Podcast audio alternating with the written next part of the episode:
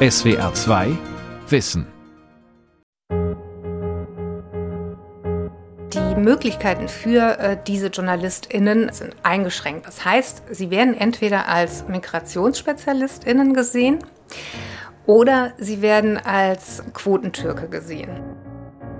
Also es ist heute weiterhin nicht normalisiert, dass man einfach Journalist sein kann, wenn man den vermeintlich falschen Vornamen oder die falsche Herkunft mitbringt, sondern man wird immer von Leserinnen und Lesern, von Hörerinnen und Hörern, von Kolleginnen und Kollegen, von Chefs immer speziell betrachtet. In Deutschland leben 26 Prozent Menschen mit Migrationshintergrund. Die werden als Zielgruppe links liegen gelassen. Bei den bis zu 18-Jährigen hat man im Durchschnitt 40 Prozent Migrationshintergrund. Und wer so eine große und wachsende Zielgruppe nicht anspricht, der ist einfach bald abgehängt. Wer prägt die Berichterstattung? Kulturelle Vielfalt im Journalismus von Phyllis Kükrekoll. Deutschland ist ein Einwanderungsland.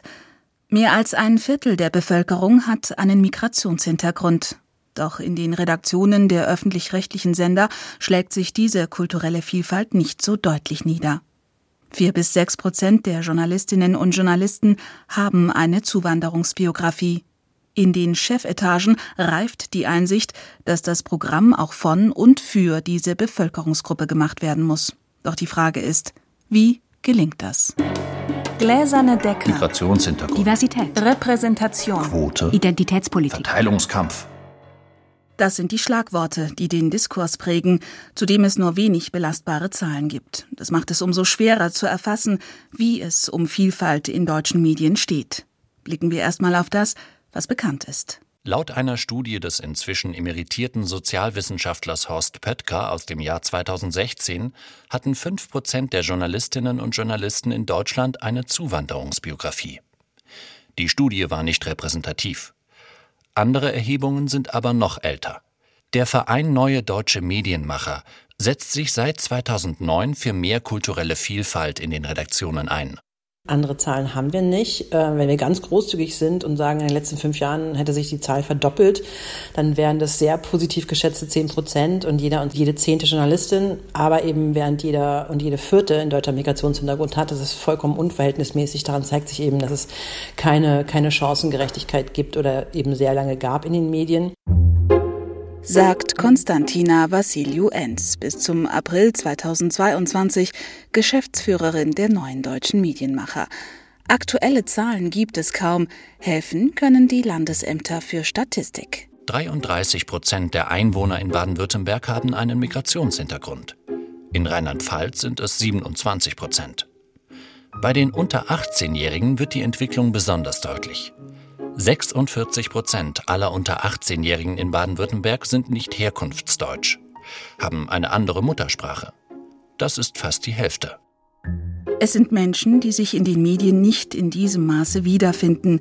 Lange nahmen die Medienhäuser an, Menschen mit Einwanderungsbiografien würden die Medienangebote aus der Heimat konsumieren. Der Sachverständigenrat deutscher Stiftungen für Integration und Migration hat erhoben, Fast 90 Prozent der Menschen mit Migrationshintergrund informiert sich ausschließlich oder überwiegend in deutscher Sprache über Politik.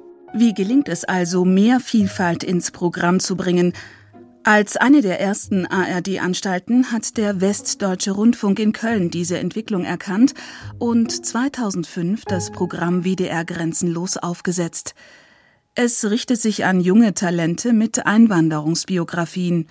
Sie besuchen Workshops mit Profis, können sich ausprobieren und in Redaktionen mitarbeiten. Das alles wird ordentlich vergütet. Heute sind viele, die ihren Anfang in einem WDR Grenzenlos Praktikum gemacht haben, etablierte Journalistinnen und Journalisten wie Sirjan Govedarica. Ich war in der ersten Grenzenlos-Generation überhaupt und heute arbeite ich als ARD-Korrespondent hier in Wien. Wir sind ja so schlecht, dass wir die Ausländerkarte ziehen müssen, damit der WDR uns reinlässt. Also das war schon ein ganz großes Thema bei uns. Viele haben im ganz normalen Bewerbungsverfahren danach das Volontariat bekommen. Es gibt viele Leute, die als Reporter, Moderatoren oder Redakteure unterwegs sind, die grenzenlos Biografien haben im Westdeutschen Rundfunk. Das heißt, nur der Migrationshintergrund hätte sicherlich nicht ausgereicht. Praktika sind der klassische Einstieg in den Journalismus. Die eigentliche Eintrittskarte in die öffentlich-rechtlichen Sender aber ist ein Volontariat. Bis man sich darauf bewerben kann, braucht es viele Praktika. Aber ein Praktikum kann sich nur leisten, wer auf ein finanzielles Polster zurückgreifen kann. Das bestätigen die zahlreichen jungen Journalistinnen und Journalisten, die für diese Folge von SWR2 Wissen interviewt wurden. Die meisten wollen lieber anonym bleiben. Für mich war das irgendwie auch immer ein riesiges Thema in den Semesterferien, ob ich jetzt jobbe oder ob ich es mir jetzt leisten kann, ein Praktikum zu machen. Und bis man dann auch überhaupt rausgefunden hat, wie es funktioniert mit so einem Praktikum im Journalismus. Also meine Eltern sind Arbeiter und da kommt es nicht so selbstverständlich. Ich bin eher durch Zufall zu meinem jetzigen Job gekommen. Der Sender hat in meiner Schule geworben und ich habe geschnuppert, bin da geblieben, arbeite jetzt neben meinem Studium. Ich habe aber schon das Gefühl, ich bin jetzt da, weil ich für die der Türke bin. Für die bin ich Ghetto und derjenige, der auch Ghetto-Freunde hat und ungefähr weiß, was diese Art von Menschen vielleicht interessieren könnte. Ich bin sozusagen der Kulturkanacke. Ich finde es ja gut, dass sie sich interessieren, aber irgendwie fühlt es sich komisch an. Einer der wenigen, die sich trauen, offen über die anfänglichen Schwierigkeiten zu sprechen, ist Mohammed Amjahid. Er ist Kolumnist der Taz, Investigativjournalist und Autor. Mit Unter Weißen oder Der weiße Fleck hat er die Bestsellerlisten erobert. Wir haben uns zu einem Gespräch am Bildschirm verabredet. Ich habe zum Beispiel gesehen, wer einfach so ein Praktikum bekommen hat in den vergangenen zehn Jahren. Ich war in sehr, sehr vielen Redaktionen. Da waren natürlich die Kinder von den Ressortleitungen. Da waren die Kinder von Ministerinnen, die natürlich über verschiedenste Vitamin B-Zugänge dann das bekommen haben. Und die saßen natürlich da und es waren sehr, sehr junge Leute, die sehr selbstbewusst waren und die haben halt mitdiskutiert. Und dann wurde auch zugehört. Wer hat die bessere Story, bringt sie schneller über den Sender. Journalismus ist ein kompetitives Umfeld. Die Rundfunkanstalten und Zeitungen müssen ganz einfach die Besten ihrer Branche engagieren.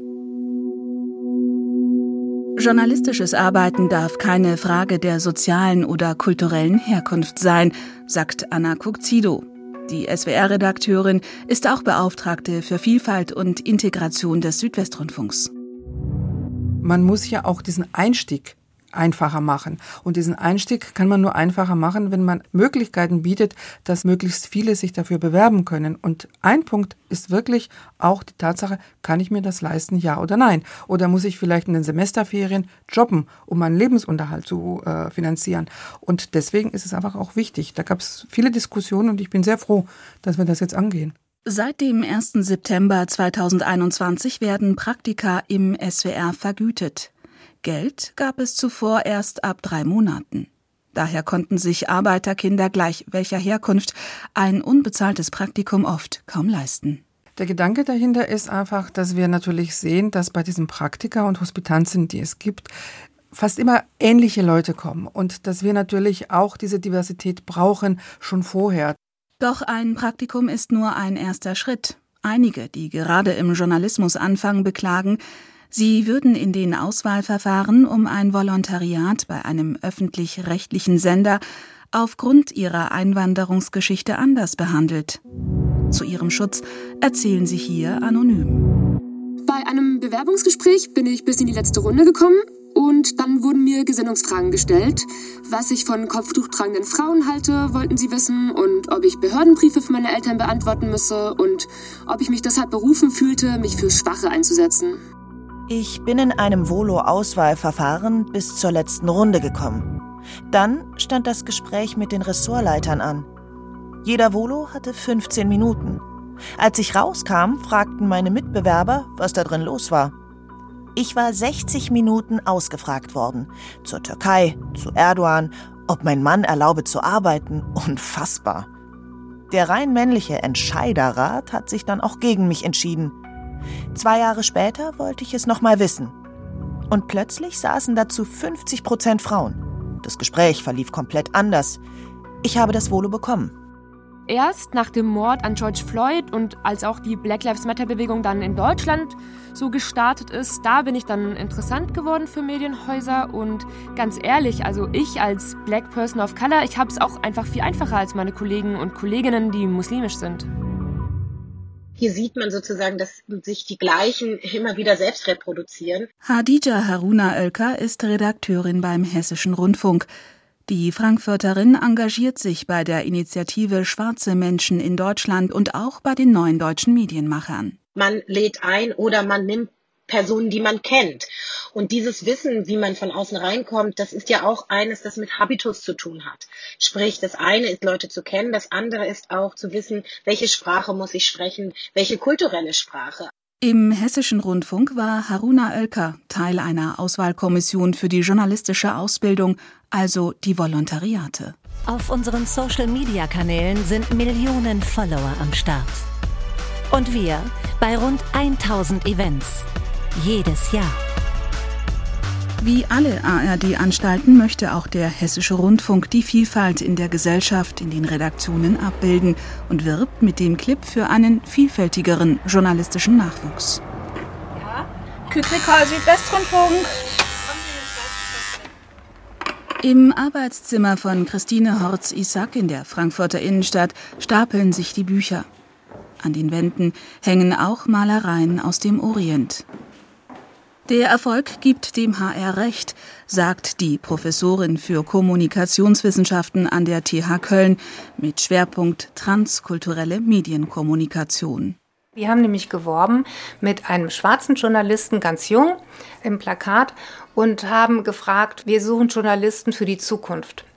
Also sie haben sozusagen im Text und im Bild diese Gruppe eingeladen, sich zu bewerben und das haben tatsächlich auch ganz viele getan. Und da sieht man eben, dass äh, es wirklich darauf ankommt, nochmal ganz gezielt anzusprechen mit einem etwas inklusiveren Herangehen. Und dann bewerben sich auch JournalistInnen mit Migrationshintergrund.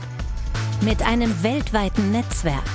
Noch nie sei der HR so vielfältig aufgestellt gewesen, sagt der Ausbildungsleiter des Hessischen Rundfunks Jürgen Bjoska.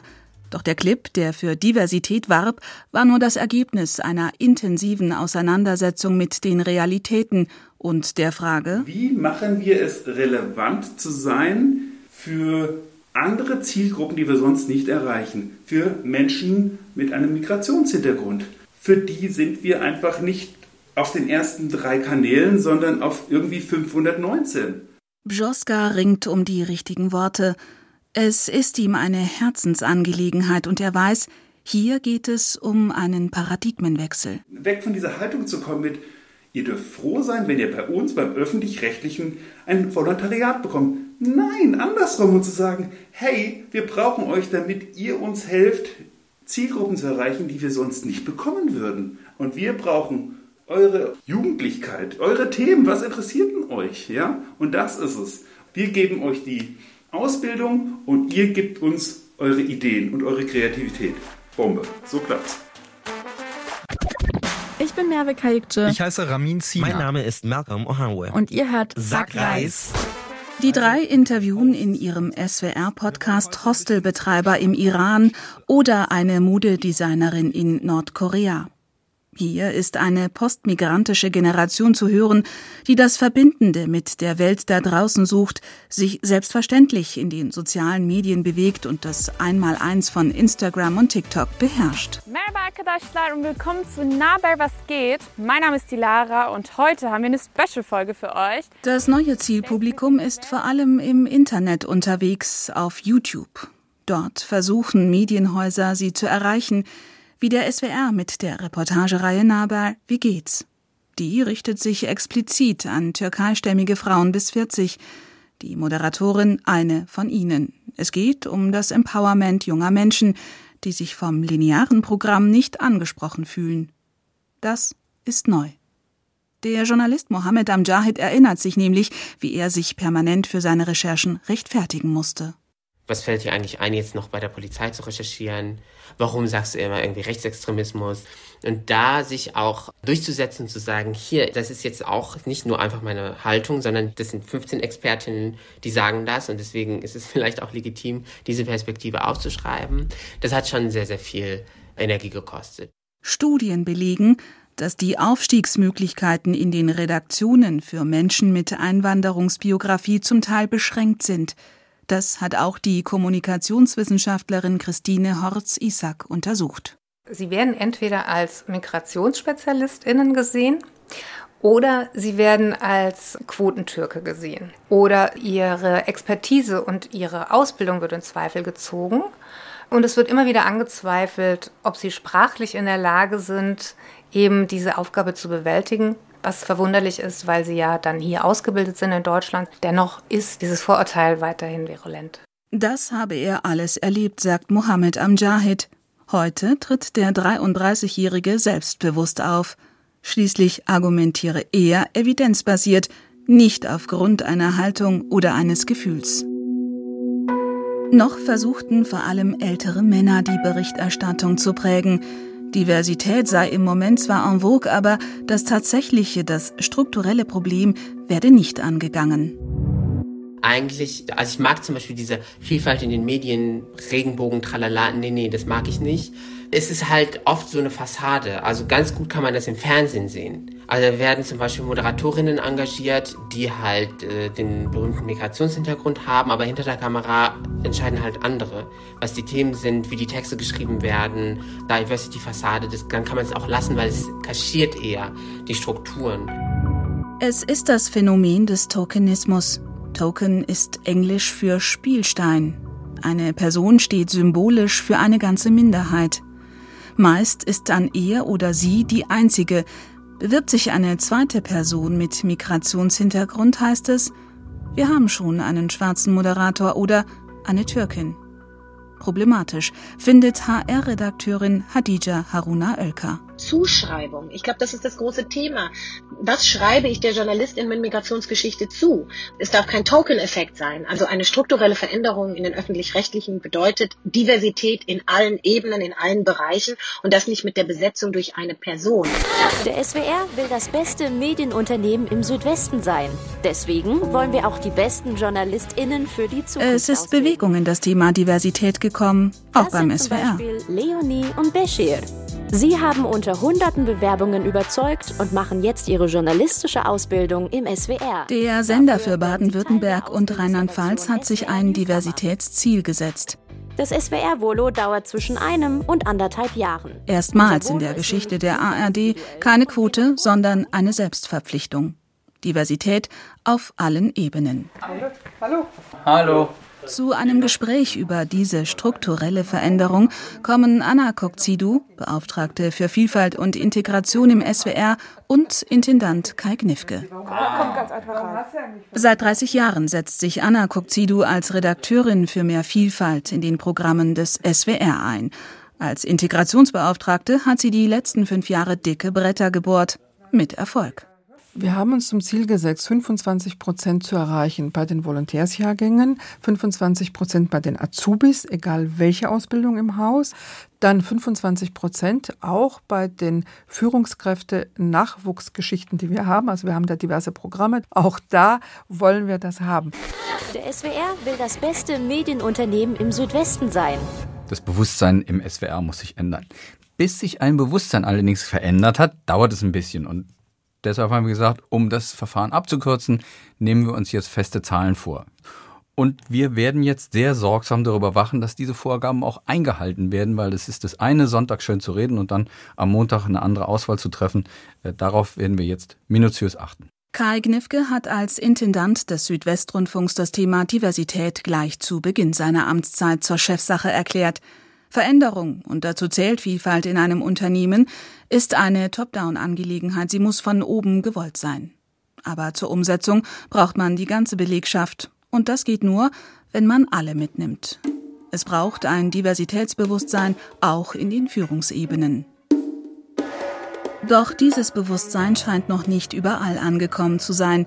So berichten manche von abweichenden Erfahrungen, die sie zurzeit bei unterschiedlichen ARD-Redaktionen machen. Auch sie erzählen unter der Bedingung, anonym zu bleiben. Ich habe dann ein Thema vorgeschlagen, eine Reportage über zwei echte Typen, also eine Mutter und ihre Tochter. Die betreiben beide einen Laden und die bekommen dabei auch unglaublich viel Zuspruch. Die sind einfach wirklich sehr speziell und zuerst fand meine Redaktion das auch ganz interessant, aber als klar wurde, dass die Protagonisten schwarz sind, da hieß es dann auf einmal, nee, also das interessiert unsere Zuschauer nicht. Mir hat ein Redakteur mal mitten in einer Diskussion an den Kopf geworfen, er könne in meiner Gegenwart überhaupt nicht frei sprechen. Ich sei so politisch korrekt. Die Journalistin Canan Topçu hat im Laufe ihrer 30-jährigen Karriere ganz andere Erfahrungen gemacht. Sie wählt ihre Worte mit Bedacht, sie will nichts schönreden, aber auch nicht anklagen. Mitte der 1990er Jahre war Topçu die wohl erste türkeistämmige Journalistin in einer deutschen Tageszeitung. Sie war eine Exotin, sagt sie, und 9-11 prägte noch nicht die Wahrnehmung von Menschen aus muslimischen Kulturkreisen. Nach Studium und Volontariat bei der Hannoverschen Allgemeinen ging Topçu zur Frankfurter Rundschau. Ich war froh, dass ich bei der Rundschau angekommen war und ich war nicht dankbar. Ich dachte mir, sie können froh sein, dass sie mich haben und das war auch so. Also ich habe immer Wertschätzung erlebt. Und doch ist sie realistisch. Sie kennt die Medienlandschaft in Deutschland lange genug. Für Menschen mit Migrationsbiografien sei die gläserne Decke noch mal ein Stückchen dicker. Canan Topçu sagt, es geht um Verteilungskämpfe. Wenn man quasi als Konkurrenz antritt oder in Konkurrenz zu den deutsch-deutschen Kollegen seinen Job macht und auch vorankommen will, weiß ich, dass es diese gläserne Decke gibt. Was aber, denke ich, auch damit zu tun hat, dass es diesen Blick bei den Entscheidungsträgern noch nicht so gibt.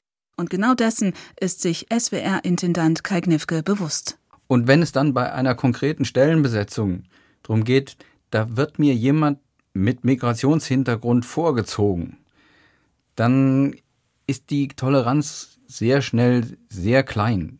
Aber da ist es auch am Unternehmen deutlich zu machen, solche Argumente ziehen hier nicht wenn wir Entscheidungen treffen, Besetzungsentscheidungen, treffen wir die immer nach Kompetenz. Aber wir treffen sie auch danach, welche Perspektiven, welche Zugänge sind für unser Haus journalistisch jetzt gerade wichtig? Da ist natürlich dieses Ding, dass Vorgesetzte sich vornehmen müssen, auch vorzuschlagen und zwar sehr konkret vorzugehen und sich zu schauen, was habe ich an mitarbeitenden Pool und welche sind nicht nur so, wie ich es bin, sondern eben vielleicht auch ein bisschen anders. Und die kann ich ja auch vielleicht vorschlagen. Alle Ebenen eines Medienunternehmens sollen diversitätsbewusst werden. Ein junger Redakteur, eine frisch gebackene Redakteurin allein können keinen Mentalitätswechsel herbeiführen. Schon gar nicht, wenn sie die einzigen mit anderer Muttersprache sind, anderer religiöser Zugehörigkeit oder sexueller Orientierung. Das Ende der Zigeunersoße. Ein notwendiger Schritt? Die letzte Instanz. Wozu es führen kann, wenn in einer Redaktion keine oder kaum Menschen mit einer anderen Perspektive sitzen, hat die WDR-Sendung Letzte Instanz im Frühjahr 2021 gezeigt. Meinung wirklich abzuringen, Meinung, die Sie dann zu Hause gerne behalten und auch weiter verschenken dürfen. Was auf das umstrittene Z-Wort folgt, sind platte Witze über Sinti und Roma und das Wehklagen darüber, dass man ausgrenzende Begrifflichkeiten nicht mehr benutzen dürfe. Nach heftigen Protesten und Rassismusvorwürfen rudert der WDR zurück. Es folgen eine Reihe von Entschuldigungen. Ein Armutszeugnis findet die Geschäftsführerin der neuen deutschen Medienmacherinnen, Konstantina Vassiliou-Enz. Für mich war das einfach ein sehr deutliches Beispiel dafür, was passiert, wenn man in so einer Redaktion, wenn bei der Produktionsfirma, wenn bei der Moderation, wenn in der Regie, wenn bei der Abnahme und online und einfach überall keine einzige Person ist, die merkt, dass eine Sendung zutiefst und wirklich überdeutlich rassistisch ist. Die neuen deutschen Medienmacher setzen sich für eine freiwillige Selbstverpflichtung der Medienanstalten ein, eine Art Quote weil es für ein echtes Umdenken eine kritische Masse brauche. Und diese kritische Masse, die liegt bei 30 Prozent. Also ein ganz klassisches Beispiel, wenn man sich so einen DAX-Vorstand anguckt von zehn Männern und da kommt eine Frau rein, dann wird die nicht viel ausrichten. Also sie wird sehr bald irgendwie so handeln, denken, arbeiten wie die anderen auch. Und wenn es aber eine kritische Masse ist, die in so einen Vorstand kommt oder in so eine Gruppe von 30 Prozent oder mehr, dann gibt es neue Ideen, dann setzen sich neue Dinge durch, dann, dann entsteht eine neue Kultur. Canan Topçu sieht das anders. Ich bin gegen Quote. Ich zum Beispiel hätte nie, nie, nie eine Quotenfrau sein wollen. Ich wollte als Canan Topçu, als Journalistin, die ihr Handwerk beherrscht, da rein. Die BBC in Großbritannien macht vor, wie es mit einer Quote funktionieren kann. Auf Anfrage von SWR2 Wissen heißt es, wir sammeln Informationen über die ethnische Herkunft, das Geschlecht, Alter, Hintergrund, sexuelle Orientierung und den Behinderungsgrad, wenn wir neue Kolleginnen und Kollegen einstellen. Wir haben ein Formular zur Chancengleichheit. Selbstkritisch, aber auch selbstbewusst möchte die BBC den Maßstab setzen. Mit unserem Diversitäts- und Inklusionsplan wollen wir den Goldstandard in der Medienbranche setzen. Wir wollen 50 Prozent Frauen, 20 Prozent Schwarze und ethnische Minderheiten und 12 Prozent Menschen mit Behinderung in unserer Belegschaft. Und wir legen großen Wert auf Diversitätsbewusstsein bei Neueinstellungen. Mit ihrer neuen Einstellungspolitik, aber auch mit Workshops, die das Diversitätsbewusstsein aller stärken, habe die BBC es nicht nur geschafft, in allen Produktionen vielfältiger zu werden, von der Regionalberichterstattung bis zum Spielfilm. Durch mehr Vielfalt erreiche die BBC letztlich auch ein größeres Publikum. Vielfalt in den Medien ist auch der Journalistin Canan Topçu eine Herzensangelegenheit. Doch dass aktuell so viel über Herkunft gesprochen wird, hält sie für Identitätspolitik und Agenda-Setting. Das habe nichts im Journalismus verloren. Sie selbst versteht sich nicht als Person of Color und überhaupt sei die Berichterstattung doch vielfältiger geworden. Wir haben Tagesschausprecher, die auch die Pluralität mit abbilden.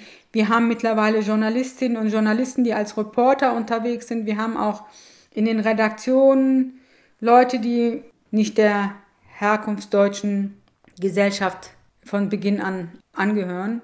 Also da hat sich unglaublich viel getan. Aber trotzdem, natürlich gibt es nur eine Redaktionsleitungsstelle und nur eine Chefredakteursstelle. Das sind Verteilungskämpfe. Wir wollen, also ich jetzt nicht, aber wir wollen eure Jobs. Wir wollen in die Chefredaktion, wir wollen die Ressortleitungen, wir wollen mitreden, wenn es halt grundsätzlich darum geht, wie dieses journalistische Produkt entsteht. Weil in einer Einwanderungsgesellschaft muss man versuchen, ein Produkt zu machen, das mehr Leute anspricht. Und deswegen ist es wichtig, dass Repräsentation auch dort stattfindet, wo die Entscheidungen getroffen werden. Fordert Mohammed Amjahid. Für eine wirkliche Repräsentation einer vielfältigen Gesellschaft in den Medien brauche es letztlich Augenhöhe, auf allen Ebenen. Von migrantisierten Menschen wird ja in Deutschland Dankbarkeit gefordert. Du musst Danke sagen, dass du jetzt eine Redakteurstelle bekommen hast. Du musst Danke sagen, dass wir deinen Text drucken. Du musst Danke sagen, dass wir dich in die Sendung eingeladen haben und so weiter und so fort. Nix Danke. SWR 2 Wissen. Kulturelle Vielfalt im Journalismus. Autorin und Sprecherin Felice Kökrikol. Redaktion Vera Kern. Regie Günther Maurer. Ein aktualisierter Beitrag aus dem Jahr 2021.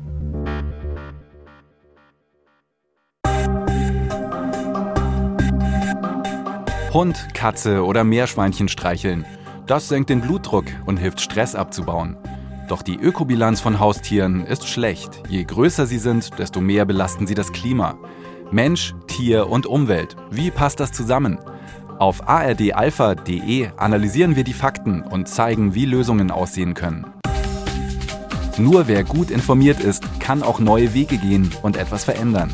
Für sich selbst, aber auch für seine Umwelt. Auf ardalpha.de findet ihr alles, was ihr für kluge Entscheidungen im Leben braucht. ARD Alpha, die Welt verstehen und ein kleines bisschen besser machen. SWR 2 Wissen Manuskripte und weiterführende Informationen zu unserem Podcast und den einzelnen Folgen gibt es unter swr2wissen.de.